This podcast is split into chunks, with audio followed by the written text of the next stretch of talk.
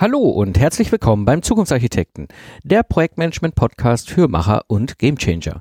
Am Mikrofon ist wieder Mike Pfingsten. Als Troubleshooter-ID gebe ich euch Tipps und Impulse aus der Praxis, damit ihr eure Projekte auf die nächste Ebene heben könnt. Ja, was ist eigentlich ein Product Backlog und ist das Requirements Engineering, Requirements Management oder ist das eine To-Do-Liste, wie wir sie klassisch im Projektmanagement kennen und vor allem, wie kann ich es eigentlich nutzen? Und so wirst du in dieser Episode erfahren, ob ein Product Backlog für dich Sinn macht, was die größten Fehler in der Praxis typischerweise sind und vor allem, was da wirklich hineingehört. Ja, und so dachte ich mir, bevor ich jetzt alleine über dieses Thema Rätselrate hole ich mir doch einen absoluten Experten zum Thema Lean und Agile mit hier in den Podcast. Er ist seit dem letzten Jahrtausend, wie immer sagt, in diesem Kontext unterwegs. Mittlerweile, ich sag mal, schon fast Stamminventar im Podcast. Äh, ist jetzt die vierte Episode, wo wir uns austauschen zu den verschiedensten Themen. Er begleitet Projekte und Produkte äh, im, im ganzen Kontext IT und, und äh, parallel auch äh, begleitet äh, Unternehmen, Organisationen. Genau, immer da, wenn es um Prozesse geht und Genau, genau. Und so freue ich mich hier im Podcast in der Show als Gast zu haben, Michael Michael Malberg. Hallo Michael. Hallo Mike, schön wieder hier zu sein. Ja, ähm, genau. Ich hatte ja äh, die letzten, ich sag mal, neun Monate einen intensiveren äh, wissenschaftlichen Kontext und Konsens und Ko äh, Konflikt mit dem Product Backlog als, als ein Teil der mannigfaltigen Möglichkeiten im agilen Kontext Sachen zu betreiben, sage ich jetzt mal sehr allgemein. Und ich würde einfach mal einsteigen mit dir. Was ist ein Product Backlog aus deiner Erfahrung, aus deiner Sicht? das sind hier gleich drei Fragen auf einmal. ich glaube, populär gemacht wurde der Begriff durch Scrum damals. Und damals war das auch mit damals, meine ich tatsächlich so ein bisschen sogar die Zeit, bevor Agile Agile hieß, also vor 2001. Scrum ist ja deutlich älter. Und damals war das sehr, sehr klar definiert, was das ist. Und es ist auch ganz spannend zu gucken, woher kommt der Begriff überhaupt? Warum Backlog?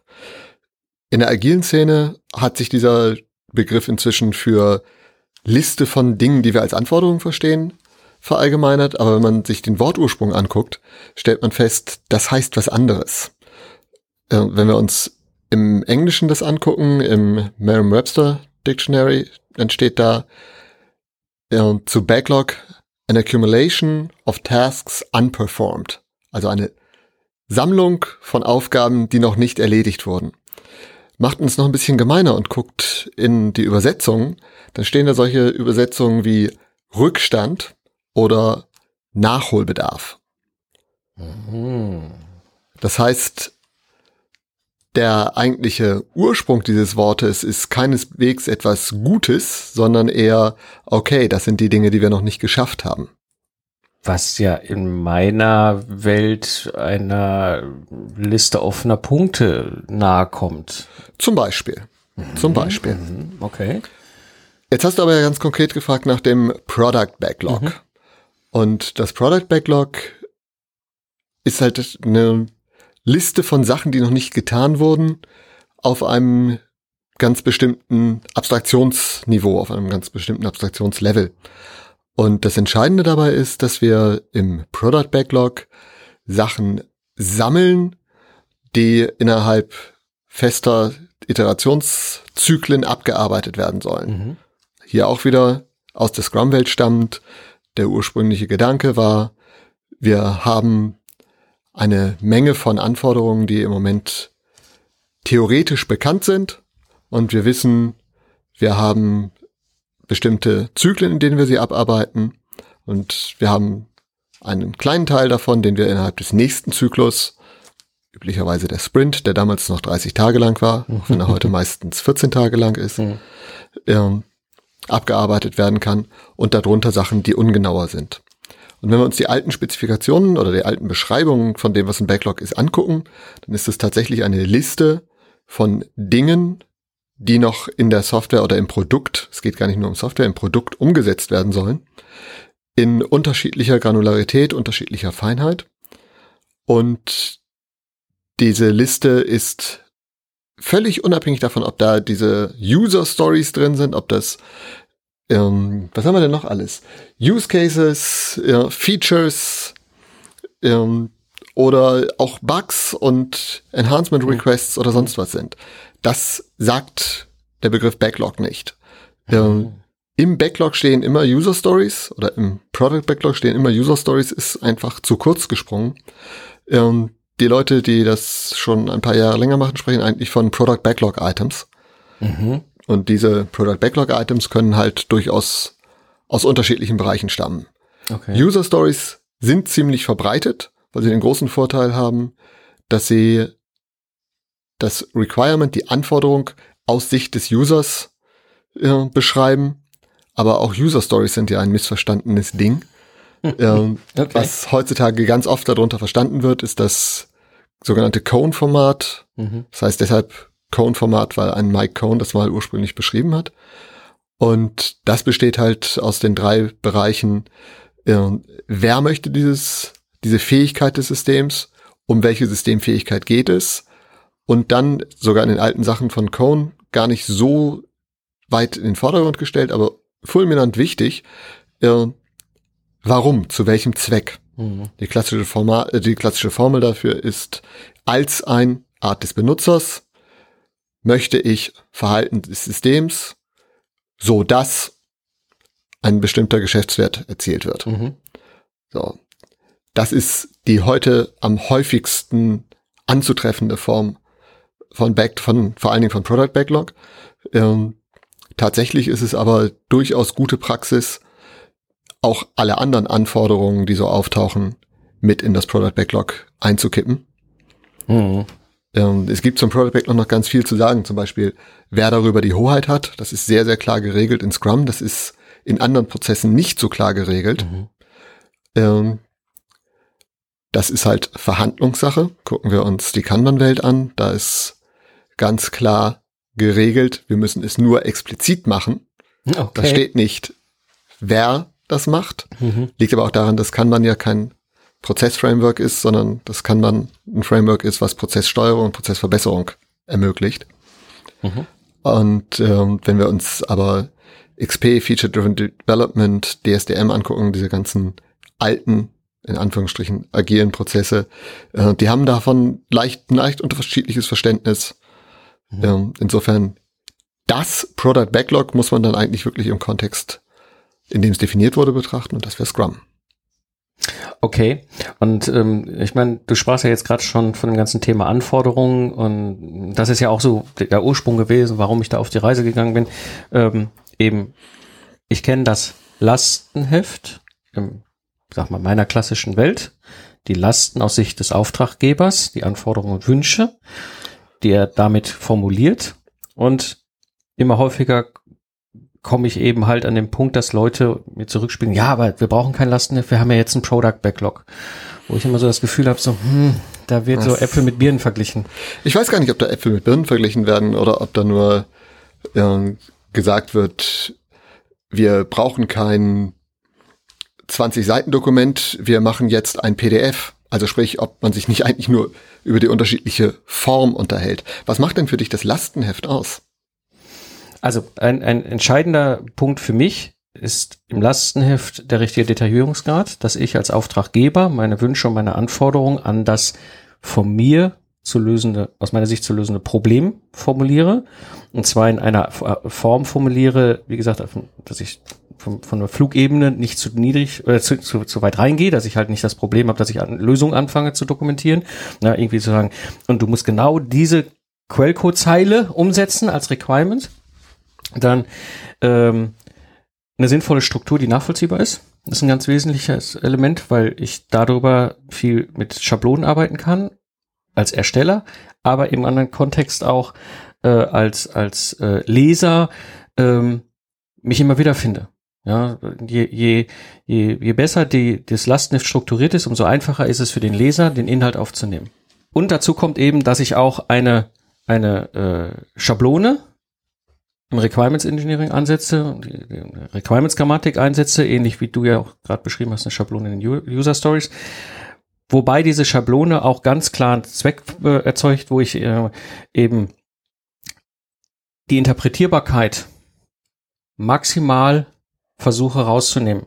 Wir sind da ziemlich ähnlich unterwegs wie Juristen, die versuchen mit juristischen Texten auch die Interpretierbarkeit rauszunehmen. Das ist ein klassische Problem. Mhm. Ja, wenn ich ein, ein Statement habe, ist es immer interpretierbar, das wissen wir als Mensch. Wenn ich aber diese Schablone nutze im Requirements ähm, äh, also das System muss bei Informationsimpuls Aktivität auslösen also als ähnlich globales Beispiel, ähm, habe ich verschiedene Sachen wie Gravität, die ich ein, muss es das, soll es das, kann es das, das Objekt ist klar benannt, der. Trigger ist klar benannt, die Aktivität ist klar genannt. Liest sich zwar ganz schrecklich, ja, ist ja jetzt auch kein, kein, kein ähm, äh, wie soll ich sagen, ist ja jetzt auch kein Unterhaltungsroman, so ein Lastenheft, sondern es geht ja um ein, ein technisches Dokument. Aber durch diese Vereinzelung der Anforderungen, durch diese Requirements-Grammatik und so weiter, nehme ich möglichst viel Interpretierbarkeit raus. Mhm. Wobei für mich das Entscheidende beim Lastenheft gar nicht hinter die Verschriftlichung in einem 20-seitigen Dokument ist. Die 20 Seiten waren auch einfach nur wahlfrei gewählt. Ja, das passt schon. Also ein gutes Lastenheft von, von mir so ungefähr ein Umfang von 20 bis 30 Seiten und nicht wie die klassischen Lastenhefte in meinem Industriekontext von 300 bis 500 Seiten. Also sind definitiv zu detailliert und wahrscheinlich auch völlig inhaltlich sinnlos. Ähm, aber ein gutes professionelles Lastenheft, was wirklich einen Wert hat, auch einen Zweck wirklich dann auch erfüllt, hat diese Größenordnung. Ähm, aber es ist gar nicht das, sondern es ist diese, wir haben uns darüber ausgetauscht und Klarheit geschaffen, dass ich verstanden mhm. habe, was ich überhaupt mir wünsche. Genau. Jetzt redest du über einen, einen ganz anderen Aspekt, der im agilen Umfeld extrem wichtig ist, wenn es darum geht, wie kommen wir von einer Idee einer Systemfähigkeit dazu, dass man die Systemfähigkeit wirklich nutzen kann. Das hat aber gar nicht so viel mit dem Begriff Backlog zu tun. Das ist ein Problem, was wir heutzutage immer häufiger haben. Je mehr Leute agil machen, ähm, die Leute der, der, die Menge der Leute, die agil arbeiten, verdoppelt sich alle zwei bis drei Jahre. Mhm. Ja, was bedeutet das im Umkehrschluss? Das bedeutet, dass die Hälfte aller Leute, die agil machen, das erst zwei bis drei Jahre lang tun. Ah. So, ja. das heißt, da setzen wir ganz viel auf tradiertem Wissen auf. Das ist wie in anderen Branchen auch wenn die, die Anwenderschaft größer wird, muss das Wissen anders verteilt werden, als wenn es wenige Spezialisten sind. Und gerade um dieses ganze Thema, wie kommen wir von der Idee zum eigentlichen, hinterher nutzbaren Ding, gibt's ganz, ganz viele Ansätze. Die haben unter anderem immer was mit der eben schon genannten Story zu tun. Die haben was mit der Idee eines Product Backlogs und der Unterscheidung eines Product Backlogs gegen ein äh, gegen ein Sprint-Backlog zu tun. Die haben was damit zu tun, äh, dass innerhalb dieser eben von mir genannten User-Story-Schablone auch eine ähm, eine weitere Semantik enthalten ist, dass man User Stories zu einem späteren Zeitpunkt noch ergänzt um Akzeptanzkriterien und diese Akzeptanzkriterien sogar formal beschreibt und so weiter. Das hat aber eigentlich gar nichts mehr mit dem eigentlichen Gedanken des Backlogs zu tun. Mhm. Der eigentliche Gedanke des Backlogs ist tatsächlich nur, dass wir unsere Dinge, die wir durch das System jagen, also das System ist die Menge von Menschen und Maschinen, die dafür sorgt, dass am Ende etwas Nutzbares dabei rauskommt. Wie dieses System organisiert ist und ob das ein Sieben-Mann-Team ist oder ob das zehn verschiedene Teams über die Welt verteilt sind, sei da mal hingestellt. Der Gedanke des Product Backlogs ist einfach zu sagen, okay, wir sammeln diese noch offenen Anforderungen wir haben diese noch offenen Anforderungen mhm. in einer Form vorliegen, die für den nächsten Zeitraum, für den nächsten Sprint klassischerweise, detailliert genug ist, um damit tatsächlich zu arbeiten. Und je weiter wir nach unten kommen, desto epischer werden die Geschichten. Übrigens ein schönes Beispiel für ähm, das, was Martin Fowler so schön formuliert hat als äh, semantische Diffusion. Ähm, der Begriff Epic bezeichnete früher mal eine noch ungenau definierte User Story. Man weiß noch nicht, ob das eine ist oder mhm. ob das zehn sind, ob die klein ist oder ob die groß ist. Äh, dank gewisser Werkzeuge, die das in einem ganz bestimmten Sinne verwenden, denkt jeder heutzutage, nur weil in Jira äh, das Epic eine Klammer um mehrere andere User Stories ist, was nur eine Möglichkeit ist, damit umzugehen, äh, seien Epics immer diese Klammern. Äh, früher hat man das, was in Jira ein Epic ist, mal Theme genannt. Das ist dann auch wieder anders benannt worden später. Also die, die Sprache ist da fluide. Deshalb mhm. kann ich auch gut verstehen, dass du da ganz, ganz viele Informationen zum Thema Backlog bekommen hast. Vieles von dem, was du jetzt aber als Eigenschaften des Lastenheft geschildert hast, ist eher tatsächlich etwas, was Eigenschaft der Dinge in dem Backlog sind. Mhm. Und ähm, dieses Finden der richtigen Abstraktionsebene, ganz klar ist diese Unterscheidung zwischen ähm, Product Backlog und Sprint Backlog. Da haben wir komplett unterschiedliche Abstraktionsebenen. Und wir gehen dann häufig noch weiter, dann reden wir aber nicht mehr über ein einfaches Backlog, sowas, sondern über sowas wie äh, Story Maps, wo wir tatsächlich noch in noch größere Abstraktionseinheiten unterscheiden und sagen, dass wir einen Bereich haben, der ist jetzt eine User Activity, der kann den ganzen Onboarding-Prozess beschreiben. Mhm. So. Eine User Story aus dem Bereich wäre dann sowas wie, äh, als ein User möchte ich in der Lage sein, äh, irgendwie bei dem System bekannt zu sein, damit ich hinterher damit interagieren kann. Mhm. Das ist natürlich keine User Story, kein Requirement, was man umsetzen kann, ja, ja. sondern das ist so eine Top-Level-Aussage und das kann man sich dann überlegen, wie man das in echte Stories runterbrechen kann. Das kann im einfachsten Fall irgendwas sein, dass man sich gerne anmelden möchte. Das kann irgendwas Komplexes sein. Mhm. Sei dahingestellt. Da kann es dann ganz, ganz viele Ausprägungen geben. Und das muss auch gar nicht unbedingt was mit Systemverhalten zu tun haben. Das kann auch sein, ich möchte in der Lage sein, an einem Kiosk in der Straße eine Postkarte auszufüllen und danach dann hinterher mhm. mein Essen bestellen zu können. Mhm. Ist eine User Story wäre vielleicht sogar klein genug, in einer, um innerhalb einer Iteration umgesetzt zu mhm. werden. Ähm, insofern vieles von dem, was du geschildert hast, ist von dem Begriff Backlog in erster Näherung gar nicht so direkt abgedeckt, sondern das ist dann wirklich die Frage, was mache ich da drin? Mhm. Und du hast eben dieses Beispiel genannt, ähm, dass die Konversation so ein wichtiger Aspekt ist. Und es ist schön, also ich bin mir gar nicht sicher, ob ich dir das Wort Konversation in den Mund lege, äh, oder ob du was anderes nee, wie Unterhaltung. Das, was ich meinte, ja, ja. Genau, aber Konversation ist so schön, weil es früher für diese, für User Stories außerhalb des Cone-Formats, vorher gab es die nämlich auch schon, äh, gab es die schöne Beschreibung, dass eine User Story vor allen Dingen dem CCC Paradigma oder der, der Idee des CCC entsprechen soll. Und das ist nicht der Chaos Computer Club, sondern CCC steht für Card Conversation Confirmation. Das mhm. heißt Karte, Konversation, Bestätigung. Und das bezeigt, beschreibt, wie wir die unterschiedlichen Detaillevel zeitlich sehen. Mhm. Ganz zu Anfang ist das eine grobe Idee, über die man mal geredet hat, die mhm. sehr abstrakt beschrieben ist, wo man mal gerade eine Karte hat, auf der der kurze Begriff steht. Danach, wenn wir in die Verfeinerung kommen, so dass wir anfangen zu überlegen, okay, jetzt sollten wir mal wissen, was damit genau gemeint ist, damit wir es wirklich mhm. umsetzen können, haben wir diese Konversation. Und erst wenn diese Konversation stattgefunden hat, können wir tatsächlich in die Umsetzung gehen. Innerhalb der Umsetzung haben wir dann nochmal die Bestätigung, dass wir es richtig verstanden haben. Okay.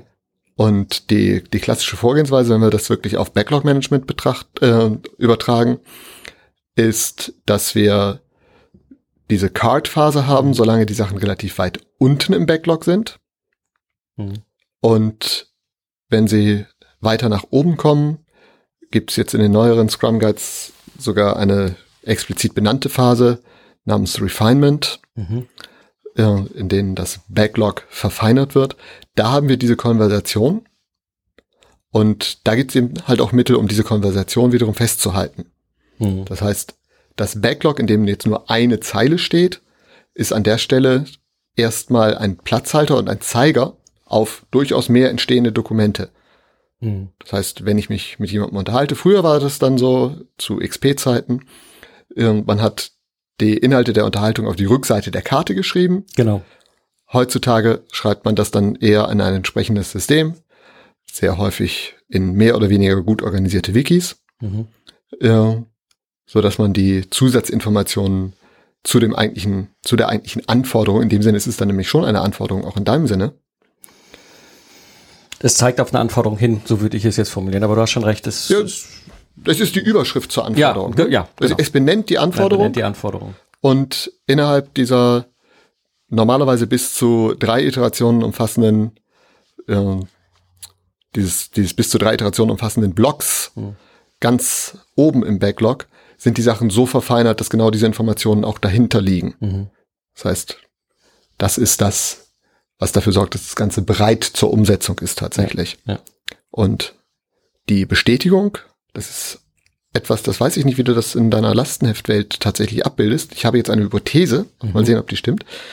Ähm, diese Bestätigung ist tatsächlich der Dialog während der Umsetzungszeit. Es ist also im ursprünglichen Gedanken, wie man damit umgeht mit diesen Anforderungen, keineswegs so, dass man, nachdem man die Unterhaltung hat und sich darauf committed hat, ja, das machen wir jetzt innerhalb dieser nächsten Iteration, dann ist alles gut und wir reden erst am Ende wieder und haben die Confirmation dann in Form des Tests. Hm. Nein, die Confirmation ist, dass man unterwegs sagt, ah, Moment, ich habe jetzt hier folgende offene Frage gefunden.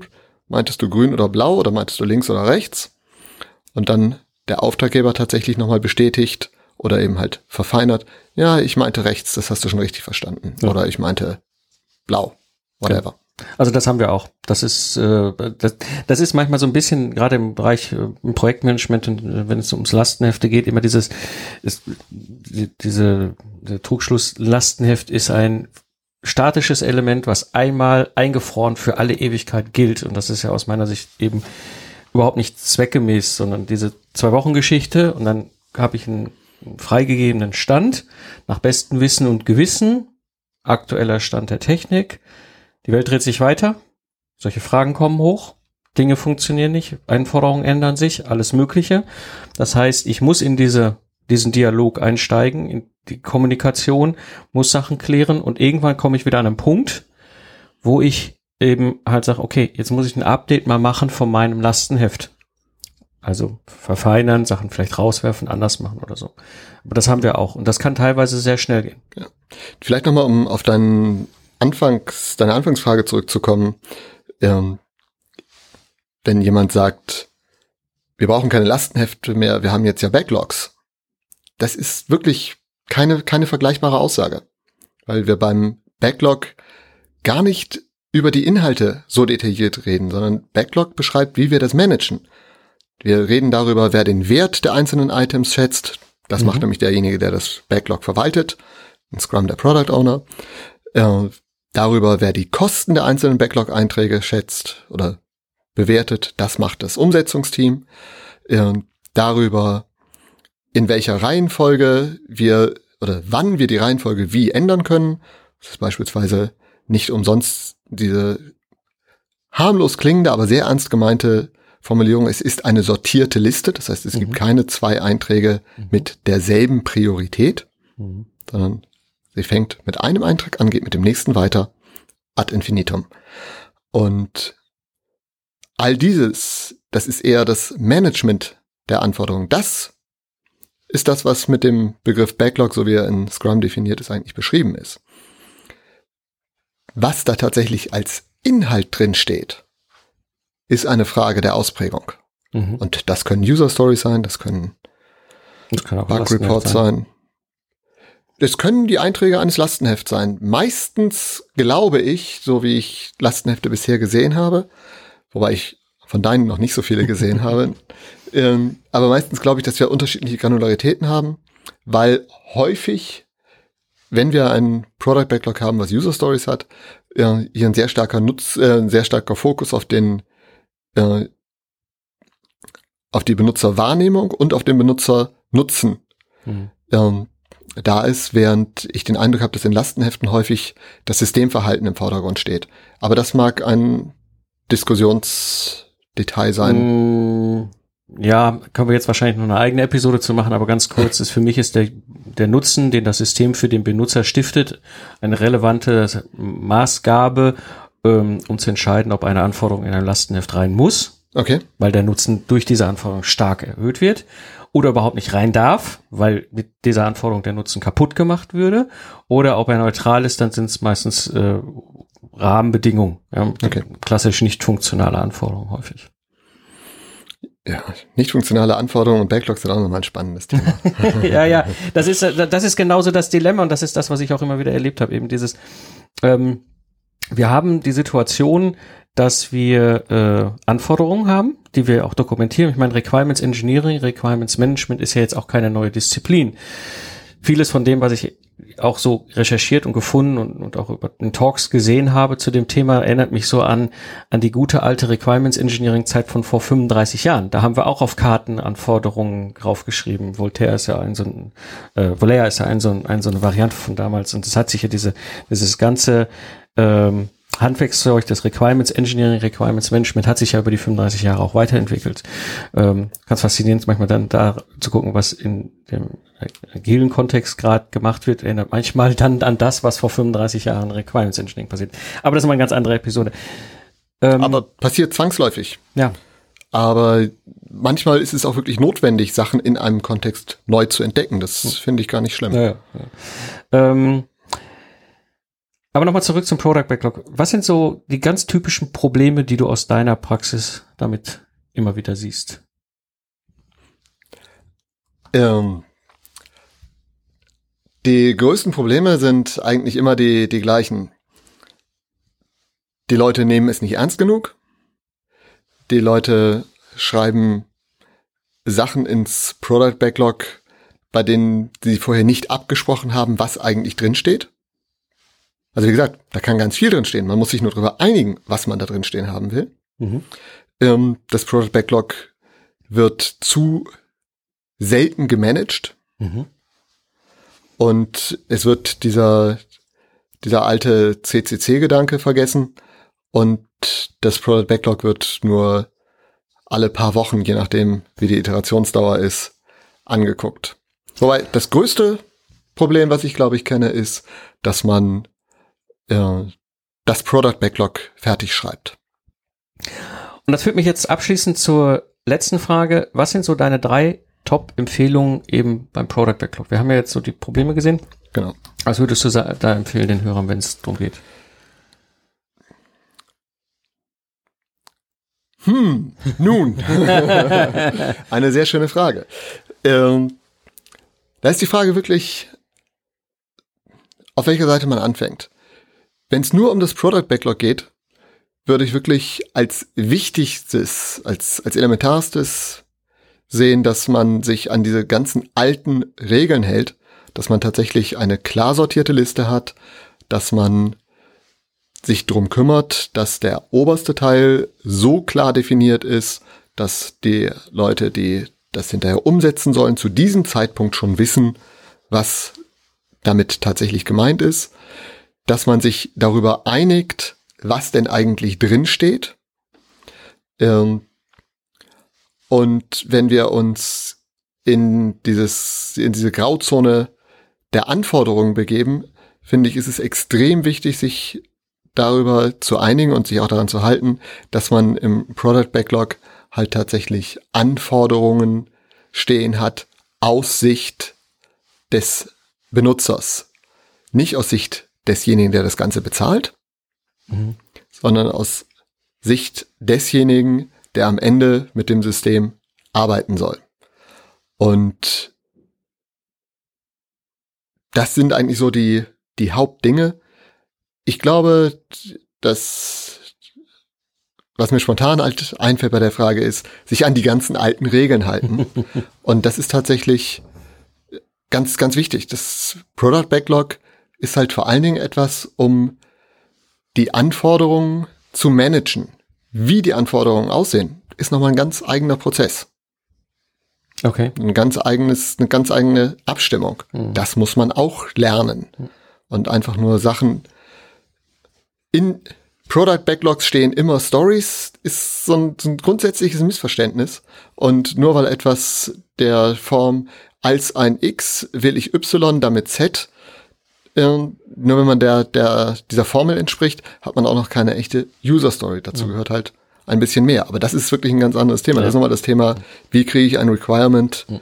beschrieben im agilen Kontext. Das heißt also, für mich zusammenfassend ist das Product Backlog ein, ein, ein, eine Methode, ein, ein, ein, ein Werkzeug im Grunde, wo ich erstmal dieses ganze Thema Anforderungsmanagement bewerkstelligen kann mit. Mhm. Sowohl Anforderungen an das Projekt wie auch Anforderungen an das Produkt. Alles erstmal kann ich da reinkippen und auch das Format, wie ich es reinkippe. Ich glaube, das Wichtigste ist, sich an die alten Regeln halten und eben ein gemeinsames Verständnis davon zu haben, was gehört rein, was gehört nicht rein. Und wenn wir es reinmachen, was von den verschiedenen Sachen haben wir dann eigentlich. Ja, genau. an dieser Stelle Vielen herzlichen Dank, Michael. Schön, dass du dabei warst. Wieder Sehr mal gerne. eine Freude, eine Ehre. Und äh, ich denke, es wird nicht das letzte Mal. Ich glaube, wir haben noch eine ganze Menge Themen. Würde mich freuen. War wieder schön hier zu sein. Auch schön hier im neuen Studio zu sein. Dankeschön. Gut. Ja. Zusammenfassend für die heutige Episode. Du musst schauen, ob das Product Backlog in seiner Form, die du jetzt hast, wirklich für dich einen Nutzen stiftet und schau, ob du nicht einen dieser typischen Fehler begehst, die wir besprochen haben. Vor allem, was ich dir sehr ans Herzen legen kann, ist eben, schau dir die Tipps an, die dir Michael gegeben hat. Du hast keine Lust, dass das Budget für dein Projekt explodiert und die Termine gerissen werden? Dann wir mit einem agilen Lastenheft auf die effektivste Möglichkeit, dein Projektrisiko frühzeitig zu reduzieren. Du hast keine Zeit oder keine Erfahrung? Mein Team und ich erstellen dir ein professionelles Lastenheft innerhalb von zwei Wochen zum Festpreis. Und das Beste daran, mit unserer Erfolgsgarantie gehen wir mit dir ins Risiko. Wenn du Interesse hast, sprich mich einfach an. Das war die heutige Episode des Zukunftsarchitekten, der Projektmanagement-Podcast für Macher und Gamechanger. Ich bin Mike Pfingsten und danke dir fürs Zuhören. Ich wünsche dir eine schöne Zeit, lach viel und hab viel Spaß, was auch immer du gerade machst. Und so sage ich Tschüss und bis zum nächsten Mal.